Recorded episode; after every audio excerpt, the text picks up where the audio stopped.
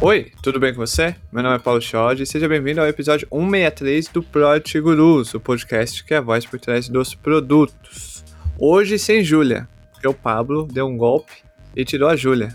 Só tá ele aqui, certo, Pablo? Todo mundo falando aí que eu ia ser demitido. E parece que o jogo virou, não, Pablo? O pessoal falando, achava que eu não ia voltar mais. O que, que a Júlia foi fazer hoje? Ela foi correr? Não sei, ela, ela gosta de esporte. Ela deve estar tá passando por algum perrengue chique, porque ela gosta de esporte e perrengue chiques, né? Então ela deve estar tá por aí. E ela cometeu a audácia de mexer com o fandom do Pablo, é isso, né? É, aí já vimos o que acontece. Isso. Parabéns, Pablo. Você tem um fandom muito engajado. Obrigado, Paulo. Mas aí vai, vai, ter, que, vai ter que ser só eu mesmo hoje. E é, é o que tem, né? Hoje a gente está com uma pessoa muito importante, que é o João, e hoje a gente vai aprender a melhor forma de montar um time de produto. Tá com as perguntas aí? Tô, tô com as perguntas e tô curioso para saber esse método que a gente vai transformar em e-book. Calma, a gente vai transformar em e-book. Esse, esse, episódio vai ser uma aula. É, é mentoria com o João Zanocello. Hã? Ótimo sobrenome. Mas antes, vamos para os recados. Três recados rápidos, que é... Um, tá ouvindo pelo Apple Podcast e Spotify? deixe suas cinco estrelas e clique em seguir. Achou que por falta da, da Júlia o, o, episódio merece quatro estrelas, então não deixa nada. Só aceitamos cinco estrelas. Menos do que isso, fique para você e seja feliz. Segundo recado, ouça os programas assinados pelos nossos parceiros. O primeiro é Construindo Produtos com Você, do maior banco da América Latina, Banco Itaú. Óbvio, quem mais seria, né? Não tem mais ninguém maior do que o Itaú. E o segundo programa que é gestão de produtos na XP Inc. Tá aí no feed, link na descrição do, da playlist do programa, todos os episódios em um lugar só. Clica lá, vai lá ouvir e ver como que eles fazem produtos digitais. Terceiro recado é, é qual? Siga a gente nas redes sociais. Prod, arroba prod.gurus no Instagram, LinkedIn. Estamos no Twitter também. A gente ia no. Ia, gente, o Guruzinho abriu o cu. Mas o cu não dá certo, não tem engajamento lá. Essa é, é só besteirinha. Ficamos no passarinho mesmo azul. O Pablo adora essa piada que a galera do Twitter fez, certo? É aquela euforia grande, né? Por que, que o cu não deu certo, Pablo, na sua opinião? Porque ele não resolve nenhum problema. Ótimo, sucinto. É, um abraço para o CEO lá. É, é isso. Siga a gente nas redes sociais, link na descrição. Vamos pra pauta, Pablo? Bora. Bora.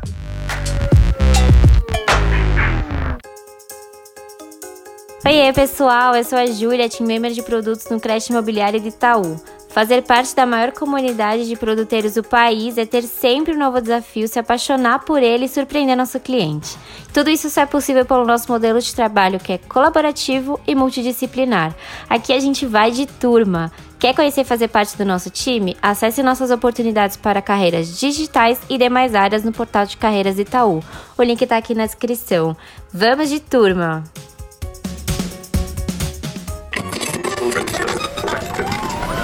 Sabia que dá para dominar as principais habilidades de um Product Manager, escalar seus resultados e ainda encaixar tudo isso na sua rotina? Na Terra, sua rotina e o aprendizado andam juntos. A escola que já é referência na área de produto construiu uma jornada completa ao lado dos melhores experts em empresas digitais como Nubank, PicPay, Loft e Creditas, com aulas ao vivo, gravadas, workshops, mentorias e desafios assinados para você solucionar cases reais de produto. Então é só acessar o site da Terra ou o link que ficará na descrição e aplicar o cupom exclusivo Product Underline Guru para garantir sua vaga e economizar mais de 550 reais.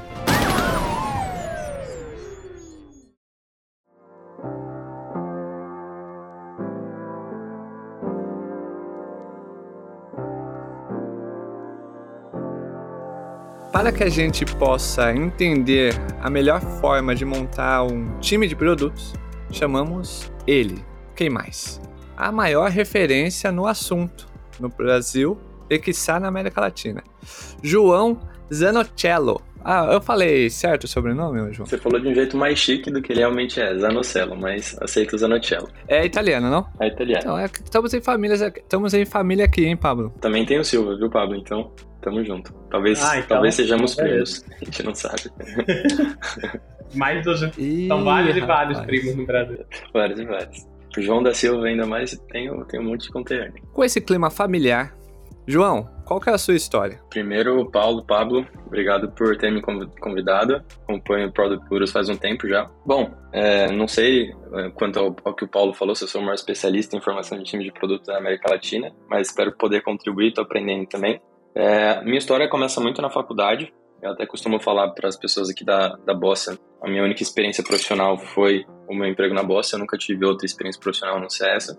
Eu fiz marketing na SPM, lá eu conheci é, meus sócios, e aí na época a gente tinha é, muito essa vontade de empreender. Acho que naquela época tinha muito de- é, dessa energia, principalmente na faculdade, essa vontade do empreendedorismo.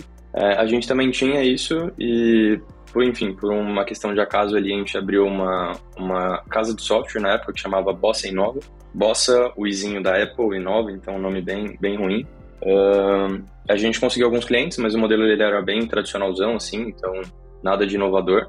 Ah, entramos em algumas aceleradoras e nessas aceleradoras, com alguns mentores, algumas pessoas próximas eh, da gente, a gente começou a ver que tinha um modelo que fazia mais sentido, que era um modelo mais similar com aquilo que a Bossa Box é hoje, eh, que é um modelo em que a gente contratava, ao invés de contratar funcionários internos, a gente contratava profissionais autônomos, e aí por meio da nossa metodologia, por meio do uso de dados, por meio de processos claros, a gente fa- faria a gestão desses profissionais para que outras empresas pudessem fazer algum produto digital.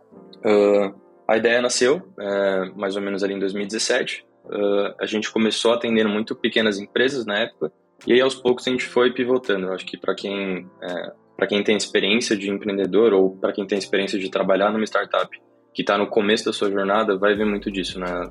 Essas pivotagens que nasceu bastante no livro Startup Enxuta. Uh, isso foi realidade para gente. No início, o produto em si ele se manteve relativamente similar, mas a persona e o mercado em si mudou bastante. Então, foi de PME para média empresa. Hoje em dia, a gente atende um seg dois segmentos especificamente, que é de scale-ups e corporates.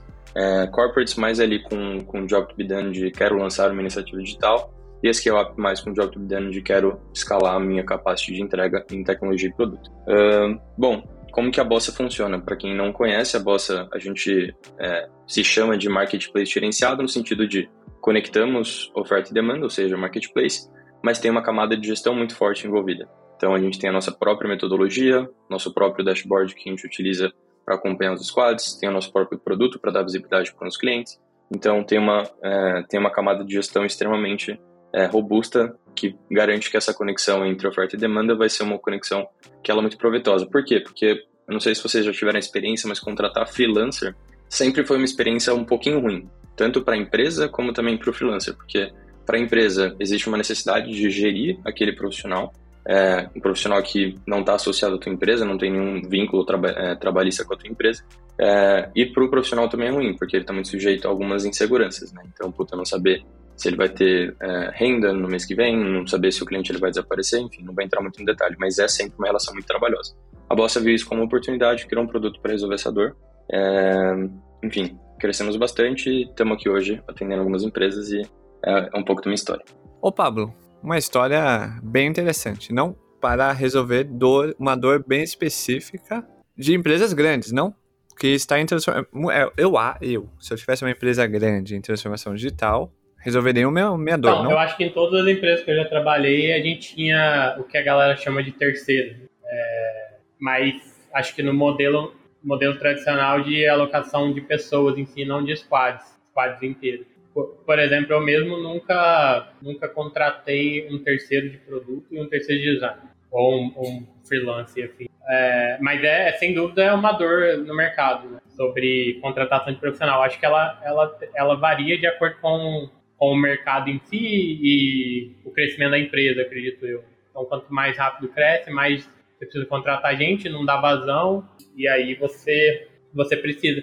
É, o, o, que eu, o que eu tenho curiosidade de saber, João, é tipo, como que é, assim, é, eu, até hoje eu só tive experiência de, de freelancer ou de, de contratação de desenvolvedores, né, mas como que é a aceitação das empresas em relação a, a, tipo, ah, beleza, eu vou contratar alguém de produto, porque eu imagino que produto a gente vê como um, como algo que know-how. A gente precisa. É, e a gente precisa. É, é, meio que essa pessoa de produto ela tem um conhecimento grande do negócio, ela acumula isso. E isso é, um, é, um, é algo que ajuda a empresa em várias vertentes, né? Então, é, eu queria contar um pouco sobre isso, assim, sobre tipo, qual a experiência de, de trazer de, de, de um pro, vocês chamam de pro lancer, né? É isso? Isso, exato. Uhum. E aí, como que as empresas enxergam isso e, e, como que esse profissional trabalha no final do dia? Tipo, ele entra e pega um projeto, executa. É, tipo, é, é mais execução ou ele participa de estratégia? Não participa? Legal. Boa pergunta. É, com certeza é um desafio, tá, Pablo? Não vou, não vou mentir. Tem muita empresa que tem como política não terceirizar, principalmente produto, que, como você falou, é parte importante ali do know-how. Então, por consequência, sendo core, a empresa vê que precisa internalizar e faz total sentido. Uh, a Boss ela entra num use case um pouquinho mais específico, tá? Então a Boss ela entra no use case de que, ó, eu sei, eu tenho minimamente ali a consciência do que eu quero fazer, quais são os objetivos que eu quero cumprir com esse produto ou essa nova feature. Mas hoje em dia, isso principalmente para scale up, mas hoje em dia eu não tenho capacity. E aí entra vários motivos que eu acho que você, como head de produto, deve saber bastante, né? Então, não estou conseguindo contratar rápido o suficiente, não estou conseguindo reter profissional, a galera está saindo para gringa. É, enfim, uma série de empecilhos ali que impedem a pessoa de ter a capacidade necessária para fazer alguma iniciativa digital. É, mas existe ali uma consciência, existe ali uma clareza do que precisa ser feito. A Boss ela ela entra com uma solução extremamente rápida e plug and play para que essa empresa consiga realizar essa entrega de alguma forma ou de outra. É, a Bossa vai é, trazer esse know-how estratégico para você? Até certo ponto, sim, se você pensar em estratégia de produto. Se você pensar em estratégia de negócio, não. Aí a gente vai precisar ter um ponto focal que a gente fala, que é uma pessoa da tua empresa, muito provavelmente uma pessoa de produto, que vai estar tá internalizando esse conhecimento e essa pessoa ela trabalha muito próximo do squad, tá? Então é uma relação, não é uma, uma casa de software que é, cara, tal escopo, vai lá e se vira. Não, é uma relação de produto que a gente cria, não é um projeto. Então a pessoa vai estar tá entrando em, em, nas cerimônias nossas, vai fazer um processo de imersão com a gente, vai aprovar as entregas, a gente vai acompanhar métricas juntos, então é um processo co-criativo. É, então é assim que a gente tenta mitigar esse problema, né? Então, te respondendo, a Bossa não entra tanto nessa questão de estratégia de negócio, a gente acaba entrando mais na entrega mesmo do produto e na estratégia do produto. A carga cognitiva de uma pessoa de produtos diariamente ela é muito alta, porque são mudanças de contextos é, a cada 30 minutos, uma hora, etc, etc. O, o, o que diferencia... Vou fazer uma pergunta bem, bem noob aqui. O que, que diferencia... Aí o Pablo também, se quiser é, entrar na, para responder também. Mas o que, que diferencia, na prática, é uma contratação de uma pessoa de produtos pela bossa é, do que um dev freelance, sabe? É, tem, tem diferenças? Não tem diferença? É, porque hoje em dia, conversando com a comunidade, tá muito aquela coisa de os devs estão querendo ir para fora, né? É, e tá começando um, eu estou vendo já, uma, um, um, comportamento das pessoas de produtos também procurando coisas lá fora. É, como que a Bossa se, se posiciona e como que é o modelo para só para ficar bem clara na minha, na minha cabeça. Porque ouvindo, parece meio que tipo. Ah, é que nem o dev lá, a Freela, que a gente contrata, terceiro, que vem aqui, coda, participa dos rituais, faz a imersão, tem um onboard, legal. Só não vai na festa, de final de ano, mas tá ali. Mas não é, né? É, é, é diferente. É, perfeito, é diferente. É, Para eu poder ser simples na minha resposta e poder ser claro também, é, eu coloco dessa forma: o freelancer, é, inclusive, freelancer é um termo que ele, ele leva até um, um, certo preconceito pelas empresas, porque muitas vezes a galera meio que torce o nariz ouvindo a palavra freelancer, mas freelancer muitas vezes é associado a um trabalho que tem um começo, meio e fim. Geralmente um trabalho curto, de duas semanas ali, que eu tenho uma entrega muito bem definida, eu vou entrar, uma vez que eu entrego, eu saio. É, o pro-lancer, que a gente fala, que é o freelancer profissional, ele é um trabalho extenso, ele é um trabalho contínuo. Então, uh, o profissional ele vai estar alocado na empresa sem ter um começo, meio e fim. Vai, de fato, entregar produto para a empresa. É, mas por que ProLancer, né? Por que, que essa pessoa é considerada um ProLancer? Porque ela tem justamente o acompanhamento da Bolsa Box como instituição para garantir que o trabalho dela seja é, amplificado, né? Então, a gente vai dar ferramentas, processos, é, enfim, uma série de, de, de coisas, suporte, é, integração com a nossa comunidade, integração com mentores, conteúdo, tem todo um, um arcabouço em volta dessa, desse, desse profissional para garantir que ele vai conseguir entregar é, dentro do prazo, enfim, entregar dentro das expectativas do cliente. E até respondendo a tua primeira colocação, Paulo, sobre a questão da carga cognitiva, isso é um fato, não tem como negar, o profissional ele trabalha no CLT dele, tá 8, 8 horas trabalhando, ele vai chegar nas 4 horas finais, ele não vai ter cabeça para conseguir pensar é, direito. Imagina um PM fazendo isso, é, é, quase que impossível. Mas a Bossa Box ela entra com uma estrutura muito forte para garantir ali que a relação entre o cliente e o profissional ela está o máximo descrita possível. Então é mais fácil da pessoa entender. Ela não tem que navegar tanto assim no problem space, ela não tem que navegar tanto assim em coisas que são mais abstratas. Ela já chega com algumas decisões tomadas e vai lá e executa. Então a carga cognitiva ela tende a ser menor. Por isso que é possível um profissional ele trabalhar na Bossa mesmo sendo full time. É, o que a gente vê é que esse trabalho ele ele acaba sendo melhor para a pessoa quando comparado ao, ao, ao, freelancer, justamente por essa questão da gestão. Então a, a Bossa Box ser o gestor desse relacionamento também protege esse profissional de algumas coisas que podem acontecer caso ele queira ser freelancer, por exemplo. Então, é, esse é um dos motivos. E outro motivo é justamente a, a duração dos projetos, né, que faz com que a pessoa tenha mais previsibilidade de renda. E, e bom, sobre a questão da internacionalização, isso é fato, assim, a gente está vendo muito isso aqui na Bossa, então a gente vê profissionais saindo, mas é uma coisa que todos nós aqui estamos é, correndo risco de sofrer, né? É uma coisa que a gente já pensa é que a Bossa Box eventualmente vai se tornar um player internacional, pegando clientes lá de fora e contratando profissionais aqui do Brasil, então ter essa vantagem cambial, que é uma posição que a gente está, que pode ser uma vantagem competitiva nossa. É, mas é, é, mais ou menos assim que eu penso, sabe, Paulo? Não sei se eu fui claro, mas aí qualquer coisa me pergunta. Claro, claro, foi. Ô, Pablo, o, agora eu entendi como funciona o rolê. Ficou mais claro mesmo. Eu, eu vou... não tinha essa visão, não.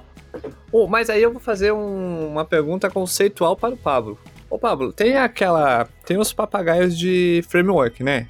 Tem os by the bookeiros lá, né? É, o, esse ProLancer, ele não mancha o Product Manager? tipo, o Product Manager. Você entende o que eu tô querendo perguntar? N não seria um PO? Ah, tá. É, eu ia. Eu ia. Eu até. Você, você não ia fazer essa não, pergunta. Não, né? eu, eu... A, a, diferença entre PM e PO não. Não, né? eu não ia. O que eu ia ah, tá falar. O que, é, quando eu perguntei, tipo, se envolve, se participa coisas mais estratégicas, não só, só na execução do time, criar história afim, foi por pensar um pouco nisso, do tipo, pô, mas essa, essa pessoa ela vai entrar e ela vai pegar um, algo que já tá definido e só vai tocar o dia a dia do time, sabe? Tipo, me parece mais execução, né? É, mas eu, eu tava pensando nisso, tipo, mas pela resposta que ele deu, Paulo, assim, a pessoa ela, ela realmente toca. A empresa não dá, a empresa dá o problema, ela não dá exatamente a solução, né? Então precisa falar com o usuário, provavelmente, pesquisar, entender para chegar na decisão da, da, da, solução, pelo que eu entendi, né? Não é só, só um trabalho de execução, né, Ô, João? Exato. É, não é só um trabalho de execução. É, as empresas muitas vezes procuram a Bossa justamente por ter essa massa crítica, né? Tipo, profissionais que realmente questionam, que não são só profissionais que reproduzem alguma coisa que foi passada. E eu acho que tem uma, uma coisa também que no nosso modelo é muito relevante, que a gente tem três figurinhas importantes, aí são figurinhas internalizadas da Bossa que participam do processo junto com o squad. É, então a gente tem a figura do Delivery Manager, que é a pessoa que é, toca principalmente a questão do deixa eu destilar essa estratégia do cliente, deixa eu passar e garantir que o squad está cumprindo com essa estratégia. Tem o papel também do Tech Manager, que é a pessoa que vai ficar muito próxima do Tech Lead, garantindo uma entrega constante. A gente tem uma série de métricas, se vocês quiserem depois falar, eu posso passar para vocês também. E a gente tem o Account Manager, que é a pessoa do lado do cliente que vai garantir um bom relacionamento com o cliente. Então essas três figuras acompanham todo o squad da Bossa Box, todo o projeto aqui dentro é, e são as figuras, assim, uma figura super importante na entrega de valor tanto para o squad como também para o cliente, tá? É, então, é um trabalho muito, assim, Paulo, é um trabalho muito dividido, né? Isso que você está falando. É, sim, uma coisa que o PM do squad tá, tá fazendo, mas é uma coisa também que o Delivery Manager faz é, também por consequência. Então, é uma bola dividida. É, Paulo, então, por isso que eu acho que não, não é só nessa execução, então, pra, é um trabalho normal de PM. E antes da gente falar do, do de métricas, é muito importante, não? Falar das métricas aí, senão a galera vai ficar ali. É, eu vou ser meio assim, né? Hoje a gente tem um, uma barreira de entrada na área de produtos. Isso não, a gente não pode negar aqui. É, não tem muitas oportunidades para quem está iniciando na área de produtos, né? E quando tem, é, é exigido 5 anos de experiência. Faz sentido é, cinco anos de experiência, certificado de cursos, é, inglês fluente, mandarim, precisa codar, essas coisas.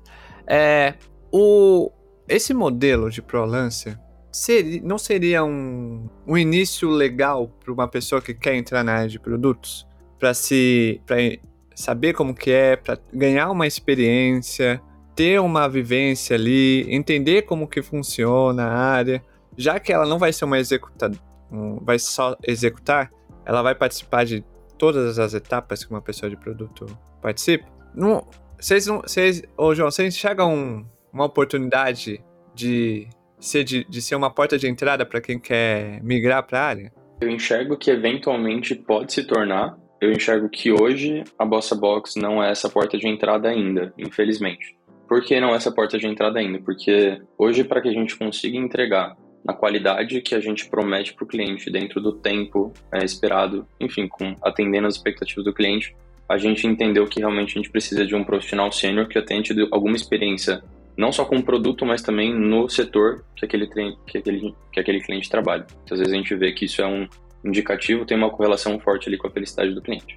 É, não quer dizer que, assim, eventualmente a Bossa não possa se tornar essa porta de entrada. Claro que pode. A gente tem algumas ideias aqui, a gente sabe que eventualmente a gente vai falar muito sobre educação, talvez com uma tese um pouco diferente, uma tese mais relacionada à comunidade, à conexão em si, menos sobre é, educação como a gente imagina, né, que são cursos, etc. Uh, mas hoje em dia não, é, Paulo. Hoje a gente não, não consegue, é, infelizmente, atender essas, essas pessoas. Mas eu concordo com o que você falou. Acho que realmente é uma dificuldade grande, ainda mais porque não tem faculdade de produto, né? A pessoa tem que meio que aprender ali na, na prática e, e é isso. Ô, Pablo, eu, eu senti que eu dei uma ideia pro, pra boss agora. Não pode cobrar royalty depois, hein? Tem que. Tem que... Oi, tu vai é uma oportunidade pra formar a galera aí, ó. Parceria Olha com a Product Gurus pra formar a galera? É isso aí? Olha, aí, ó, aí, essa parte a gente vai ter que cortar para os nossos concorrentes, é. não já vão. Ô, João, é, eu tenho uma curiosidade de entender como que é que vocês fazem, como que vocês porque assim, um time ele precisa de um certo tempo para ganhar entrosamento, para confiar uns nos outros, para trabalhar junto e, e, e, precisa de relativamente um bom tempo para ter um time de alta performance. E você falou que vocês é, entregam resultados, entregam, entregam o que o, o cliente espera em, não tanto tempo. Então, eu queria entender um pouco disso, assim, como é que é essa formação desses times é, as pessoas ficam juntas, elas não ficam, mas aí vocês arrumaram uma outra forma de, de integrar essas pessoas todas para que, de fato, elas em algum momento virem um squad alocado rapidamente e já saem, já comecem jogando, assim. Como é que é um pouco dessa... Como é que vocês fazem isso, né? Talvez eu tô pedindo a fórmula mágica aqui, mas se você puder contar um pouco. Boa, não, show. É, cara, tiveram alguns aprendizados, eu vou tentar simplificar aqui um pouco, mas eu acho que todo processo de formação de uma equipe começa na, no recrutamento dessa, dessa equipe, né? É, é super importante a gente tentar partir de um mesmo ponto. Então, aqui na Bossa a gente tem alguns atributos que a gente é, coleta da pessoa durante o processo seletivo, que são indicadores que nos ajudam tanto a entender se ela vai ter um match com o cliente, mas também ter um match entre si. Ou seja, existem alguns atributos que depois de, cara, cinco anos de experiência, a gente conseguiu entender que são os atributos importantes para a gente ter um squad de alta performance. Acho que esse é o primeiro ponto, tá? Aqui na Boss a gente chama isso de atributos de sucesso. Por que, que é atributo de sucesso? Isso é um framework que aí, show, desculpa ser o papagaio aqui, mas tem um framework que a gente, que a gente usa bastante de atributo de sucesso, que é do Lincoln Murphy, que ele basicamente calcula assim, cara, o que, que é, é requisito básico é, para o seu cliente ele, ele ter valor com a sua solução e qual é a experiência que esse cliente espera do teu produto. A gente faz uma analogia em Customer Success porque a gente vê que o talento da Bossa Box, o profissional da Bossa Box, também é nosso cliente. A gente precisa gerar um valor para ele e ele nos paga alguma coisa em formato de tempo, não em formato de dinheiro. É, mas ele é um cliente no fim do dia, portanto a gente precisa gerar sucesso para ele. Então existe uma experiência na Bossa, a gente precisa entender se essa experiência que a gente tem na Bossa tem fit com essa pessoa. Vou te dar um exemplo, tá, Pablo? Tem um PM, por exemplo, que ele quer ser head de produto, ele quer ser o Pablo em 5 anos. É, a Bossa Box talvez não seja a melhor solução para ele. Por quê? Porque na Bossa ele vai evoluir muito hard skills, muito ali o portfólio dele vai, ele vai se posicionar muito como especialista. Mas ele não vai adquirir habilidade de gestão, não vai adquirir habilidade de liderança. Então, é, seria melhor talvez ele fazer um curso da Ford, fazer ou escutar pra caramba Product Gurus, mas na Bossa talvez não seja o melhor lugar. Então, a gente tenta avaliar essas coisas para entender se um, ela tem os requisitos e dois, se ela é, é, iria se adequar a essa experiência que a Bossa Box é, promove. Esse é o primeiro ponto, tá? Então, recrutamento bem feito Tudo começa nele. É, o segundo ponto, que é super importante, que é a questão do onboarding. Então, o onboarding, isso é pesquisa de mercado, o onboarding tem uma fortíssima correlação com performance futura de um time. Então, na Bossa, a gente, assim, a gente é, capricha bastante para garantir um onboarding fora da curva, tá? O que, é fora da curva para a Bossa? Garantir que a pessoa ela vai entregar extremamente rápido. A gente tem aqui uma métrica interna que é alguma feature em produção na segunda sprint do squad, tá? Alguma ficha em produção que foi validada com o cliente, enfim, passou por um processo de discovery, claro. Mas a gente entende que precisa ter essa, esse momento rápido para a gente garantir é, a boa continuidade ali do, do projeto. Então, como que a gente faz um bom onboarding aqui na Boss? Começa principalmente com, com o kickoff, todo mundo se conhece, é uma reunião mais, é, mais solta, mais leve.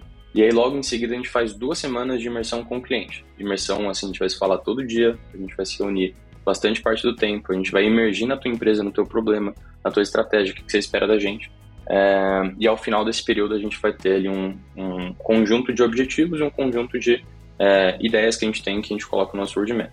Uma vez terminando isso, a gente começa as primeiras sprints. E aí, uma vez que entra nesse estado, a gente tem algumas métricas que a gente calcula, é, que são métricas tanto de performance do time, é, aqui na Boss a gente usa, e vale a pena pesquisar quem está em casa, chama Dora Metrics, que é uma métrica que ela foi, que ela veio de pesquisa, é, do Google, inclusive, que são preditivos ali de, uma, é, de um bom produto, produto de sucesso. São métricas de engenharia, principalmente. É, a gente calcula essas métricas sprint a sprint e a gente tende a ver essas métricas subindo conforme o tempo ele vai passando. Uma vez que o squad passa aquele momento de conturbado, de todo mundo entendendo o que está acontecendo, essas métricas tendem a, a, estabilizar, mas a gente acompanha de perto só para garantir que elas estão estabilizando. Outras métricas são métricas mais relacionadas à saúde do produto em si, né? Então, métricas é, KPIs tanto de, de negócio, KPIs de produto e KPIs mais feature level. A gente acompanha tudo isso conforme o tempo vai passando e vai tentando agir de acordo com isso. Mas se eu pudesse quebrar aqui Esse, meu... Esses, esses KPIs de negócio e produto aí vocês entendem na, meio que no kickoff com a empresa. É, tipo, Exatamente. Quando o PM... Mas o PM participa disso ou ele, quando ele entra... Ele participa disso. Aí a, ah, tá. Talvez não, ele não participa da criação da OKR de negócio, ele participa da criação da OKR de produto que ele está que ele tá tocando. Então, como ele vai influenciar é, aquela OKR em si, ele, ele tem autonomia para pensar nisso. Por que, que assim, a Bossa não consegue, eu acho que ninguém consegue, a gente não consegue prometer, por exemplo, aumento de receita do produto. O que a gente consegue prometer é, a gente vai ter um time muito foda, trabalhando, realizando atividades muito fodas, que vão te dar uma entrega muito foda. Agora, para você ter alguma alavancagem de receita, preciso que você coloque isso na mesa do time de marketing, na, na, na mesa do time de vendas, na mesa do seu time de operações, para a gente conseguir fazer o negócio sair disso. É, mas é basicamente isso, assim, sabe, Pablo? É um recrutamento muito, muito foda, com um onboarding espetacular e o acompanhamento de métricas claras que vão te ajudar a entender se aquele time que você alocou está de fato chegando onde você precisa chegar. Massa. E dentro de um time, na tua visão, assim, o que, que, que, que um time precisa ter para ser foda? Eu falo, tipo, a gente tem, a gente faz entregas fodas, a gente tem. O um time precisa ter para ser. O que, que vocês consideram aí que, beleza, esse time tem essa característica, por isso ele é tão bom assim, ele atinge alta performance. Legal. É, eu acho que um time muito foda, eu acho que assim, o objetivo de um time de produto, eu não sei se você concorda comigo, queria até te fazer essa pergunta, mas para mim o objetivo de um time de produto é criar algum tipo de, de oferta que vai ao mesmo tempo capturar valor em formato de dinheiro, muitas vezes, para a empresa e também é, gerar valor para os usuários, enfim, e vai ser uma troca, né?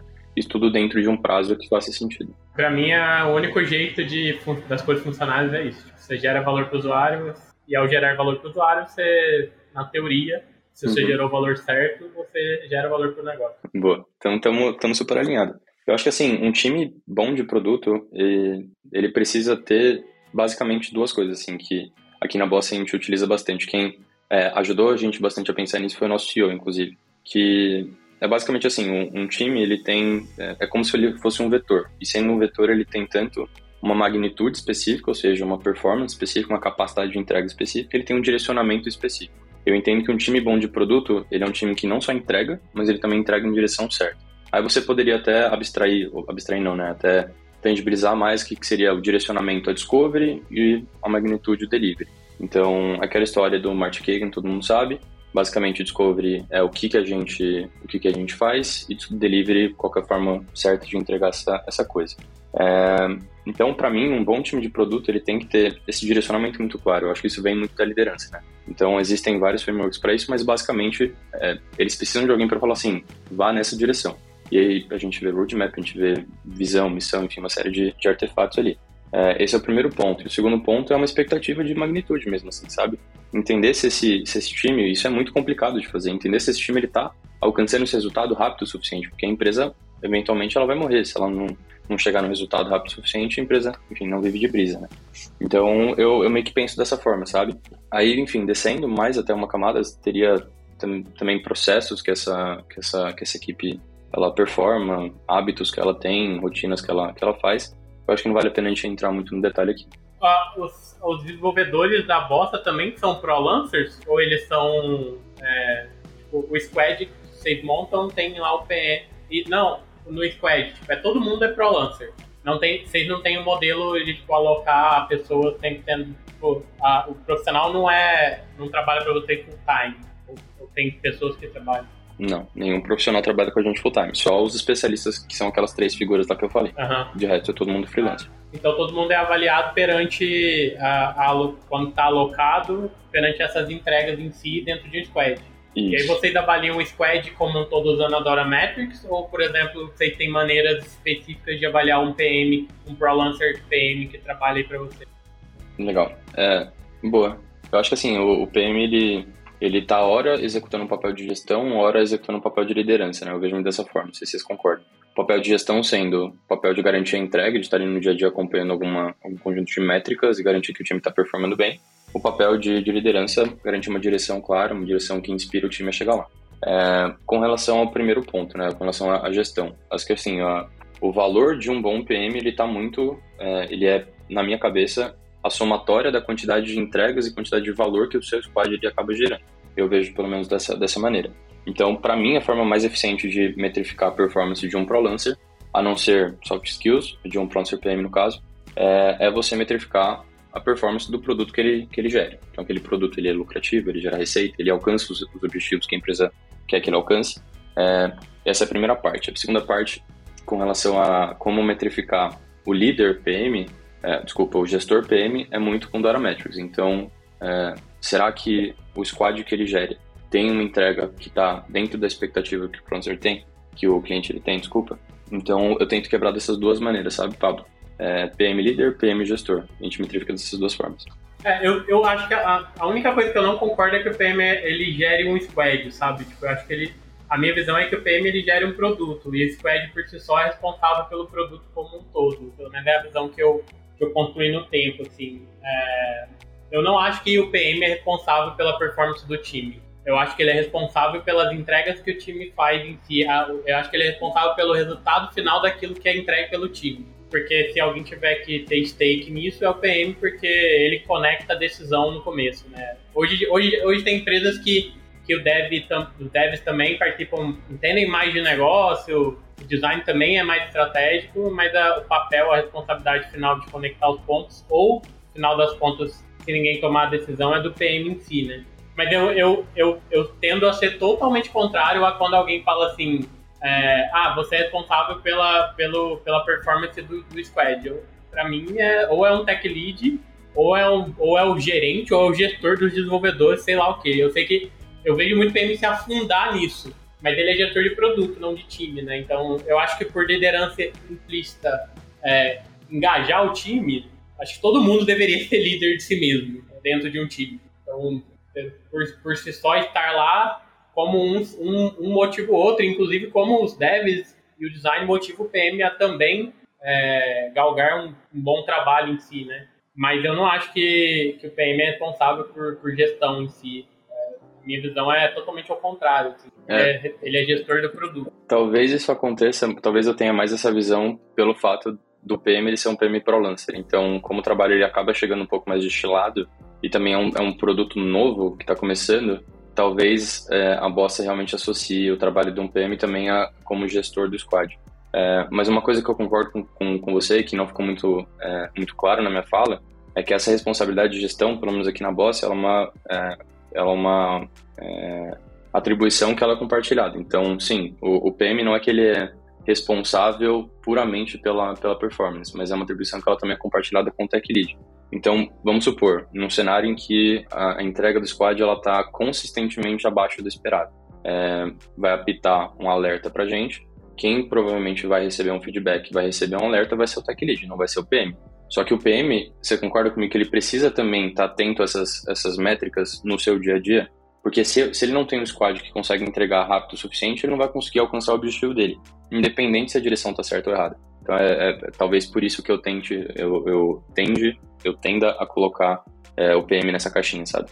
Eu concordo, eu concordo. Só que o que eu falo pra galera aqui é o seguinte, tipo, você precisa entregar aquilo que a gente precisa, que o negócio precisa para atingir resultado. E aí você não coda. Então, o que eu, o que eu falo pra galera é o seguinte: você precisa me falar assim, esse negócio vai ficar pronto, sei lá, daqui dois meses, três meses, sei lá quanto tempo. Aí passa um mês, você vem e me fala assim: então, é, ao invés de três, vai ser quatro. Eu vou te perguntar o porquê. Você obrigatoriamente precisa saber me responder obrigatoriamente. Se você não souber me responder, aí você está falhando no seu papel de alinhamento.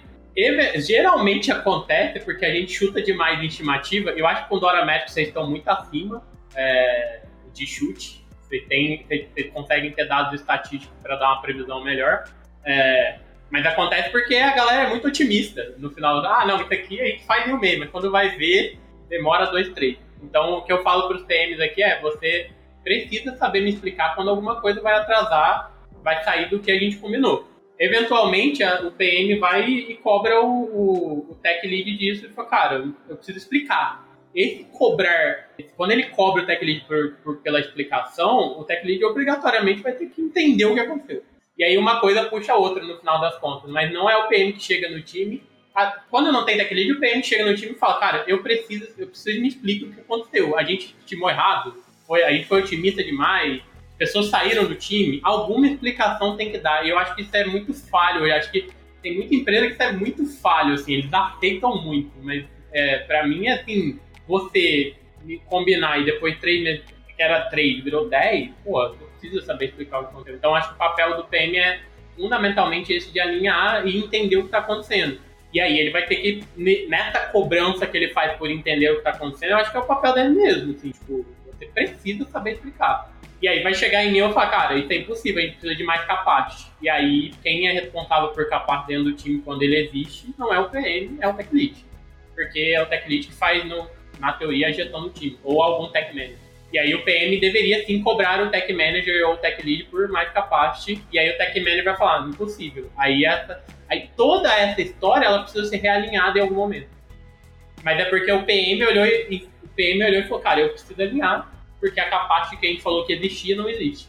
Então eu, eu enxergo dessa forma é, e, de certo modo, o PM vai cobrar o time mesmo, porque você tá dentro do time, porra. Você falou três uhum. meses, eu que vou ter que alinhar. Eu, como é, PM, exato. vou ter que ir lá tomar burdoada Uma bronca do Deus do mundo. É, porque, porra, falei dois meses, agora é três, cinco. Que uhum. negócio é esse, né? Tipo, eu não pedi pra você me falar dois meses. Eu não pedi. Você falou dois meses, você falou dois meses. Sim, total. Então eu vejo dessa forma, né? Cara, total. É, eu acho que você ter essa, essa habilidade de, de, de ler essas métricas, a minha visão te auxilia muito, porque tem, muito, tem muitas coisas também que um PM ele faz que acabam influenciando diretamente no trabalho do desenvolvedor, né? Muitas vezes o PM ele está complicando, às vezes o desenvolvedor nem sabe que ele está complicando, né? Tem, enfim, tem eu acho que três, três casos que são muito frequentes aqui na Boss, pelo menos, que é quando falta backlog, então o time não conseguiu descobrir coisa rápido o suficiente para ter backlog ali de, de delivery. Quando a história não está bem quebrada e tem um puta de uma entrega gigantesca ali para fazer. Quando eles, quando o output do Discovery é uma tela super mirabolante, tem que estar tá mortal e três cambalhotas para como critério de aceite, né? É, essas três coisas acabam influenciando diretamente em, em, em time de desenvolvimento. E você ler essas métricas acaba te ajudando também a entender o que está acontecendo por trás e talvez diagnosticar ali um, um problema que seja leading para uma entrega atrasada, por exemplo. Então, eu concordo contigo, acho que a gente está super alinhado aqui. O, o, trabalho do PM talvez não é influenciar essas métricas, é conseguir entender essas métricas, perguntar para o tech lead ou para o desenvolvedor o que está acontecendo e passar essa informação adiante, para cima, para baixo. É, então, super concordo, Pablo. Faz, faz bastante sentido. Eu vejo poucos lugares assim o PM olhando para throughput e lead time, sabe? Muito poucos lugares, bem pouco. Mas com assim, o Dora tem um pouco mais. Depois, se você quiser explicar um pouquinho como é que funciona pra, pra galera, mas assim, tipo, se, se, se, os times, se os times por si só olhassem pra throughput e time, acho que eles já teriam muito mais noção no tempo sobre capacidade do que qualquer outra coisa, assim, tipo. E, e conseguiriam, se eles analisassem os gráficos, eles conseguiriam achar os gargalos. Aí ficaria muito mais fácil de explicar, por exemplo, que no refinamento a gente errou e ao invés de tirar a incerteza antes de começar a fazer, a gente jogou a incerteza no fluxo de desenvolvimento. Sei lá, eu precisava de uma chave de API, mas eu não olhei antes. E essa chave demora uns 20 dias para, sei lá, é externa e vai ficar, vai travar a entrega toda. Mas você conseguiria ver isso, você conseguiria ver os erros acontecer. Como é que funciona o, o Dora Metrics aí? É, Boa. Boa. Cara, eu não sou o maior especialista aqui, o, o meu head de engenharia talvez seria uma pessoa melhor para explicar. Só que o que é o Dynametrics, né, antes de tudo? O Dynametrics é um conjunto, é uma pesquisa feita pelo Google há é um tempo atrás, não sei quando exatamente, que ele basicamente queria entender assim, tá, tem times de, de, de engenharia que entregam muito bem, que performam muito bem, que tem produtos que geram muito valor, e tem times de tecnologia que não entregam tão bem, que não tem produtos que geram tanto valor. Qual que é, qual que é a correlação? Qual que é o conjunto de métricas, atividades que esses times eles realizam que diferenciam um time de elite e um time de baixa performance? É, e aí, o, o, output dessa pesquisa foram quatro métricas é, que basicamente ajudam a, a, a, uma empresa a entender se aquele time está entregando muito bem ou está entregando muito mal.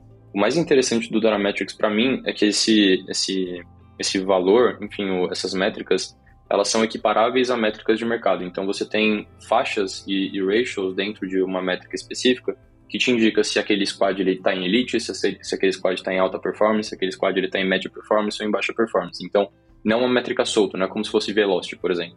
Ah, meu time ele entrega 90 pontos de velocity. Tá, legal, e daí? O que isso quer dizer para mim? Tipo, não faz o menor sentido, porque cada squad tem ali o seu, a sua forma de calcular story point.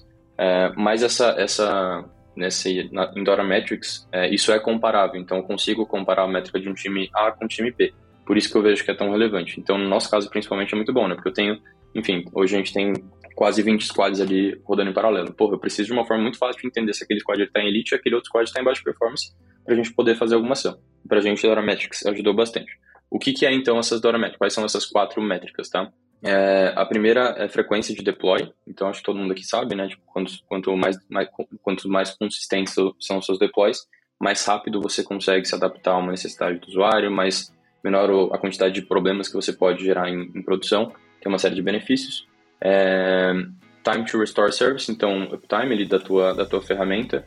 Change Failure Rate, que é que eu não sei muito bem o que é, para ser bem sincero, mas eu acho que é basicamente a quantidade de erros que dá em produção, é, de códigos que você sobe de homologação para produção, e lead time for changes, que é quanto tempo você demora para corrigir esses, esses, esses bugs. Eu posso estar falando aqui na minha descrição ou por estar falando mentira ou por não ter explicado muito bem, tá? Mas eu acho que o interessante do Arametrics é vocês pesquisarem e o fato de, de, ser, de ser comparável e fácil de entender. Essa métrica de, de mudança e é, que eles chamam de, de CSR é o quanto você tenta deployar e falha. É porque essa métrica é uma métrica de qualidade, né? Então, se você tentou fazer um deploy e ele falhou, porque provavelmente você está medindo em produção, está rodando uma suite de testes e aí você viu isso, esse seu deploy quebrar em produção, né? Perfeito. É, um deploy quebrar em produção é o pior lugar possível para que ele quebre. Sim. Não tem nenhum outro lugar possível pior. É, e o lead time for changes, eu acabei de ver aqui, eu falei errado. É, não é o tempo que demora para corrigir, é o tempo que demora de um código que ele foi comitado é, para um código em produção. Quanto tempo que essa transição demora? Então, quanto tempo para code review, para, enfim, uma série de coisas ali. É, e é isso. Aí, enfim, ele tem alguns parâmetros de, por exemplo, né, é, uma frequência de deploy de elite é quando um time ele faz múltiplos deploys por dia. Alta performance entre um é, é, entre uma vez por semana, uma vez por mês. Média performance entre uma vez por mês ou uma vez a cada seis meses, e por aí vai. Que seria muito, é muito bom se todas as empresas é, tivessem esse conjunto de métricas, não, Pablo? Hein? Bom, você ajudaria bastante, assim, tipo. Para é... eficiência operacional seria perfeito. É, você tem que combinar essas metas com, com KPIs de produto e negócio em si, né? Então tem que achar, beleza. A, a primeira parte para você entregar o resultado é que você entregue alguma coisa. É, eu acho que essa métrica, essas é. métricas ajudam a calcular a velocidade do trem, né? Mas elas não ajudam a calcular se ele tem, ele tá indo para uma parede que ele vai explodir depois. Então, concordo com você, Paulo. É direção e também a velocidade. É. E aí vem o. Assim, com certeza a pessoa que tá ouvindo agora fala assim: acabei de ouvir vários termos em inglês, é, mas eu quero saber mais detalhes. Ô, João, tem algum e-book da, da Bossa ou algum material da Bossa que explica é, essas métricas? Cara, não, mas a gente pode arranjar. Sem problema, posso Olha aí. pedir pro meu head aqui é, fazer rapidão e a gente manda pra, pra galera. O que, que você acha? Perfeito. Então você que tá ouvindo esse episódio, rola aí o. Rola aí, dá um scroll. Que é bem capaz, porque a gente aqui é. Gente é agilidade. Estamos aqui na, no ágil. É bem capaz que o link do, de um artigo ou de um e-book. ah, Artigo, vamos começar no. Vamos fatiar.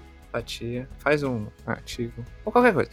Tá, vai estar um link aqui com essas métricas para que você possa entender melhor elas e, e quem sabe levar isso para dentro da, da empresa sua para melhorar a eficiência operacional. Então aproveite, é bem capaz que esteja um link. Dá um scroll aí, tá lá. O, a, minha, a minha pergunta vai muito agora em relação a perfil de, de pessoas. É, eu concordo de velocidade, é, eu tendo a ficar um pouco contrariado em algumas reuniões que eu participo e conversando com, com pessoas aí da comunidade, quando se fala muito em. Usa muito clichê, que eu tô pegando raiva, ô Pablo. Não, não, mas a gente tem que entregar valor. A gente não tá nem entregando, filho. Entrega. Só vai. Só entrega, por favor. Entrega. Mede. Entrega algo, entrega algo que depois você não tem que corrigir cinco vezes. Isso. Mas aí você perde tempo querendo achar aquela entrega. de- Não, só entrega. Mede, vê se gerou lá, mexeu o ponteiro, não foi. Vamos de novo. E vai, etc. etc. É, enfim, mini desabafo aqui. Mas perfil de, de pessoas de produtos para esse contexto ProLance. É, a gente já sabe que a primeira, o primeiro filtro é senioridade. Precisa ter uma certa senioridade na, na área de produtos. É, Por enquanto, que é, o João falou que vai ter lá. Vai ter lá um serviço, tipo uma academia Bossa, Bossa Academy, né? Para trans, transformar as pessoas que querem trabalhar de produtos em pro-lancers que geram resultado impactos em negócios. Olha só, já fiz um, um mote aqui para a campanha publicitária da Bossa para esse serviço. É, como que é o perfil, ô João, da pessoa assim para trabalhar como pro-lancer e para porque ouvindo assim tem esse conjunto de métricas, ele tem que tem que saber contexto e tal, ele tem que ser um sênior sênior mesmo, né? Boa, boa pergunta. É, cara, tem algumas coisas. É, o primeiro ponto, eu acho que é uma pessoa que queira evoluir como especialista, então é, tem ali realmente uma vontade de evoluir o craft dela de alguma forma ou de outra. É, porque a Bossa, ela é uma fonte de conhecimento muito grande. Então, a Bossa, ela consegue desenvolver muito rápido uma pessoa que quer evoluir tecnicamente. Então, você quer ser um PM muito foda, é, você já é sênior, você quer dar o próximo passo para se tornar um principal PM ou um PM lead ou uma coisa assim, talvez a Bossa seja o lugar para você. Acho que esse é o primeiro ponto. O segundo ponto é comunicação, Paulo. Acho que é, comunicação para todo PM é importante. É, é, na Bossa, eu acho que é especialmente importante porque você está lidando com diferentes stakeholders ao mesmo tempo, né? Então, você está falando uma hora com o cliente, uma hora com a, a sua equipe, outra hora com pessoas aqui da Bossa. Então, é importante você conseguir adequar teu storytelling para essas diferentes pessoas. É, esse é outro ponto. Eu acho que, assim, por fim, para não me, me alongar muito, é, eu diria que, assim, é uma organização muito boa é, para você poder realmente ele estruturar, porque o tempo ele, ele é relativamente rápido, né, as coisas. Então, você precisa ter uma organização mental ali, uma, uma facilidade com isso. E também uma vontade, assim, de prestar serviço, sabe? Porque no fim do dia, quando você é PM interno, por exemplo, não tem tanto essa questão de prestação de serviço, né? Algo que eu, eu preciso, por exemplo, é, encantar uma pessoa, eu preciso ali demonstrar o, o meu trabalho, vender o meu trabalho. No caso da Bossa tem, no caso da Bossa a gente precisa estar tá sempre vendendo nosso trabalho e a pessoa precisa ser muito boa em prestar esse tipo de serviço. Então é uma habilidade que a gente sempre busca, né? Então eu diria que são essas, essas três coisas, sabe, Paulo? E enfim, tem, como eu falei, né, tem uma lista gigantesca ali de, de atributos de sucesso que a, gente, que a gente metrifica, não vou falar de todos, mas eu acho que esses são os principais, sabe? Ô Pablo, específico, não? Mas acho que tem que ser mesmo, assim, pro contexto que eles vivem. Eu, eu fiquei curioso para saber é, qual que é o teu papel como head de produto numa empresa que pelo menos do que eu entendo, produtos são, são squads. Talvez eu estou bastante enganado. Mas... Legal. Eu fiquei Boa. curioso para saber. Eu, eu, eu entendi que vocês têm produtos internos e afins, mas qual é o, qual é o teu papel como, como head de produto na Boss? Show. É, meu papel primário aqui na, na Boss é cuidar dos produtos internos. Então, a gente tem é, a gente está indo para três plataformas é, que a gente tem internalizadas. Uma plataforma é um marketplace, então um lugar para a gente basicamente encontrar profissionais. É, e nesse, nesse marketplace tem todo ali um processo é, seletivo que acontece para a gente encontrar os melhores profissionais. Tem ali um perfil com bastante profundidade para a gente fazer esse match, enfim, uma série de, de questões ali. Esse é o primeiro produto, tá? O segundo produto, ele é esse produto mais consultivo. Então, é um produto em que o cliente, ele contrata a nossa gestão, né? Nesse caso, o que, que nosso produto ele faz? Ele faz basicamente duas coisas super importantes. Ele faz, primeiro, ele dá visibilidade para o cliente, e segundo, ele traz inteligência para a Bolsa Box por meio de dados, e também ele consegue incentivar ali os nossos profissionais por meio de alguns, de alguns incentivos que a gente coloca nessa plataforma. É, e aí tem um terceiro produto que a gente ano que vem vai lançar. Não, não vou falar aqui, mas vai ser uma novidade. Paulo também tem uma novidade aqui, é, que é uma iniciativa nova que a gente está lançando, que vai ser super bacana. Mas, enfim, é, ano que vem eu acho que vocês podem saber melhor. Olha só o João. Olha só o Fiz João. Fiz o merchan, né? Tem que fazer o merchan, não tem jeito. Olha só o João gerando suspense aqui, Pablo, no PG. Que isso? Que isso, hein? Pode? Cara, traz a... Vem, fala e deixa, deixa a curiosidade pairar. Isso, vai matar fofoqueiros por aí. Conta a fofoca pela metade. Que... O marketing não deixou falar. E, oh, ixi, o pessoal do marketing também, viu? E, o pessoal do marketing do jurídico, ó. É. Eles, eles brigam pra impedir o progresso das empresas. um, mentira, um beijo pro jurídico e pro marketing. É, uma pergunta, a gente tá se caminhando pro, pro final do, da conversa. Uma conversa muito bacana é, de um contexto muito específico, é, que eu acho que precisaria ter um mais foco na comunidade. Tem muita empresa que não contrata a PM, porque a carga para ela ter essa base do profissional se o APM já é um APM mais, já é um PM júnior mais encorpado, que entende de processo, entende de negócio, e a empresa ela não tem que é, gastar todo esse cognitivo, eu acho que seria mais é, e ainda mais vocês têm prática, né? Porque vocês não são uma escola, vocês poderiam mostrar na prática como as coisas acontecem. Acho que tem uma oportunidade aí. Tá vendo aqui, ó? Já que já tô dando uma ideia. É, é porque vejo... a escola, é, a escola é, você pensar, a escola é teoria, né? Você vai fazer um curso e tá vendo teoria. Mas no é. caso de vocês, não. Então, vocês, vocês enxergam a prática, né? Então, é, é, o diferencial é bem grande. Pra, pra, poderia ser grande para a comunidade. Uhum, perfeito, perfeito. É, o que eu vejo bastante são movimentos laterais, né, que acontecem. Então, para você entrar na área de produto, você tem que ter uma experiência legal numa empresa, trabalhando em alguma outra área. Eventualmente vai abrir uma oportunidade de fazer um movimento lateral. Isso eu vejo bastante, mas realmente, é, essa parte de entrada, assim, no, no mercado é algo bem complexo.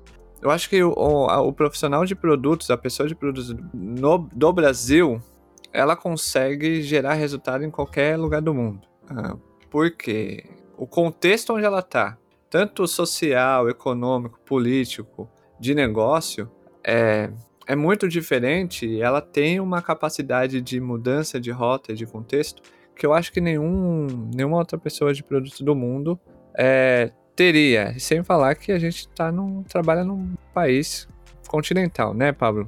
No Brasil existem vários Brasis. Então a pessoa. Sim. Ô, Pablo, você gostou do, da conversa? Achei bem interessante. É, eu, eu, é o que eu falei, assim, até então não tinha, não, não entendia muito bem como era o dia a dia de um Pro Lancer, principalmente de produto. É bastante esclarecedor. Bem bacana entender. E, é interessante entender um modelo né, de negócio também, né? Acho que depois a gente vai trazer o João e mais alguém de lá pra gente destrinchar o negócio Bossa Box. Eu acho bem interessante isso. É, João, para terminar, dicas é, bem assim, uma thread do Twitter. Dicas para pessoa se preparar para ser pro lancer e como que faz para se inscrever na bossa. Bom, dica número um para ser pro lancer, caprichar no perfil, importante. A gente usa o perfil da pessoa na, na, na nossa plataforma bastante para a gente poder é, poder selecionar os profissionais certos e acho que dá uma lida nos, nos artigos que a gente tem disponível. É, Lá a gente dá bastante dica de como se tornar um ProLancer, então acho que é um, um bom caminho para as pessoas. E como ser ProLancer é bem fácil, só se cadastrar, são passos super simples. Lá a gente tem todas as nossas vagas, só se candidatar, a gente é, acompanha tudo por lá. Então é, é, isso. Eu diria que essa é a minha, minha mensagem final aí. Então, link na descrição do, do episódio. É, siga João no LinkedIn. E link da, da bossa, link do, do artigo, do e-book, das métricas também na descrição do episódio. Pablo, gostei do papo, gostei da conversa. Eu gostei. Eu gostei dessas métricas aí. Quando o João disponibilizar, eu vou levar lá pro, pra onde eu tô. É, mandar, assim, no, no Teams lá com a galera. Muito obrigado, Pablo. Muito obrigado a você por ter dado play nesse episódio. E não se, não, não se esqueça, compartilha esse episódio, joga lá no Slack da empresa. E, João, muito obrigado. Volte sempre, tá bom? Show. Obrigado demais, Pablo. Obrigado, Paulo. E foi muito bom conversar com vocês. Qualquer coisa é só chamar. Pela primeira vez, um episódio sem polêmica. Hã? sem polêmica, depois, tirando os depois, bastidores. Tirando os bastidores, que não vai. Será que é a Júlia que causa polêmica? Não sei. Tá aí. Será que 2023 a gente vai continuar com polêmica ou sem polêmica? Você que ouviu, é, comente com a gente na, no, lá no Instagram, manda lá. A gente vai abrir uma caixinha. Manda lá se vocês gostaram de um, de, do primeiro episódio, depois de 163 episódios, depois de 162 episódios, um episódio sem polêmica. Eu tô me sentindo meio diferente. Tchau, fui.